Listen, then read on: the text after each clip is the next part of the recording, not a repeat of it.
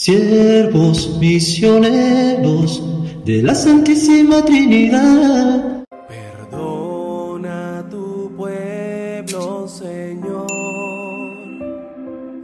En el nombre del Padre y del Hijo y del Espíritu Santo. Amén. La gracia y la paz de Dios nuestro Padre y de Jesucristo el Señor está con todos nosotros. Le saluda el Padre Edwin Guerra promotor vocacional de los siervos misioneros de la Santísima Trinidad en Centroamérica. El Evangelio que vamos a meditar el día de hoy está tomado de San Mateo, capítulo 20, versículos 17 al 28. En aquel tiempo, mientras iba de camino subiendo a Jerusalén, Jesús llamó aparte a los doce y les dijo, Ya vamos subiendo a Jerusalén y el Hijo del Hombre va a ser entregado a los sumos sacerdotes y a los escribas, que lo condenarán a muerte y lo entregarán a los paganos, para que se burlen de él, lo azoten y lo crucifiquen, pero al tercer día resucitará. Entonces se acercó a Jesús la madre de los hijos de Zebedeo junto con ellos, y se postró para hacerle una petición. Él le preguntó, ¿qué deseas? Ella respondió, concédeme que estos dos hijos míos se sienten uno a tu derecha y el otro a tu izquierda, en tu reino. Pero Jesús le replicó, ¿no saben ustedes lo que piden? ¿Podrán beber el cáliz que yo he de beber? Ellos contestaron, sí podemos. Y él les dijo, beberán mi cáliz, pero eso de sentarse a mi derecha o a mi izquierda, no me toca a mí concederlo. Es para que mi Padre lo tiene reservado.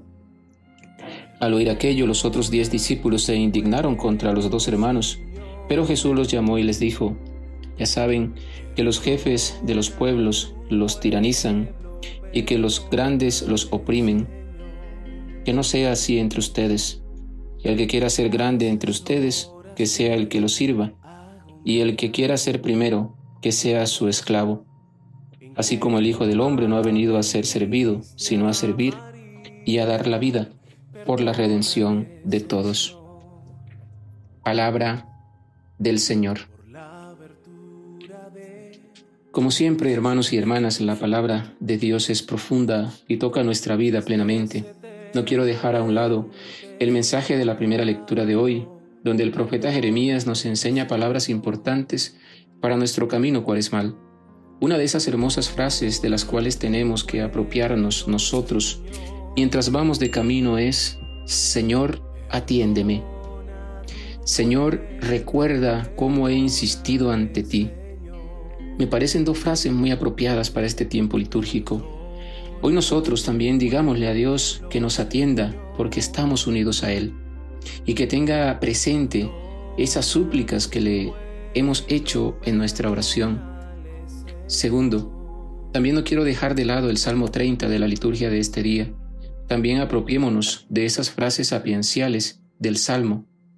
Y hoy digámosle también a Dios, tú eres mi amparo. En tus manos encomiendo mi espíritu. En ti confío, Señor, tú eres mi Dios, en tus manos está mi vida. Del Evangelio que acabamos de escuchar, quiero eh, resaltar tres elementos. Primero, la profundidad de la vida cristiana desemboca en dos palabras, servicio y sacrificio. El que sirve y se sacrifica por el proyecto del reino de Dios tiene su recompensa por el Señor. Segundo, aquellos que buscan prestigio y poder son capaces de utilizar la ley divina para condenar. De hecho, en el capítulo 19, versículo 7 de San Juan, nos encontramos con que los sumos sacerdotes, los judíos, dicen nosotros tenemos una ley.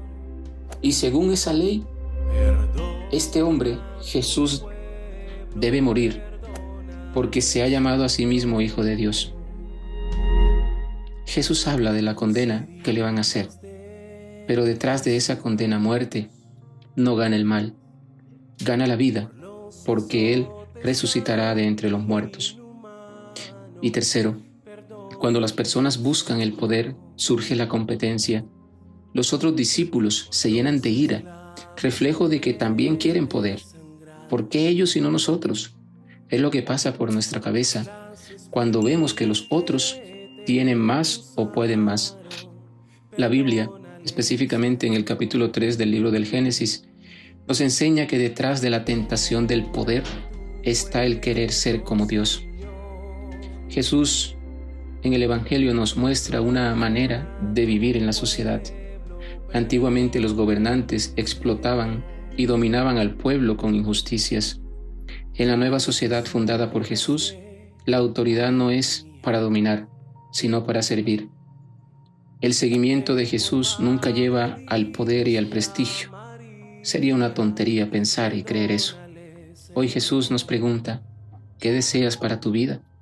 Es prácticamente la misma pregunta que le hace a sus primeros discípulos. ¿Qué buscan? ¿Qué deseamos hermanos y hermanas para nuestra vida? ¿Qué estamos buscando cuando nos acercamos al Señor? Que la gracia de Dios nos bendiga, que la gracia de Dios nos acompañe, en el nombre del Padre, del Hijo y del Espíritu Santo. Amén. Feliz miércoles para todos.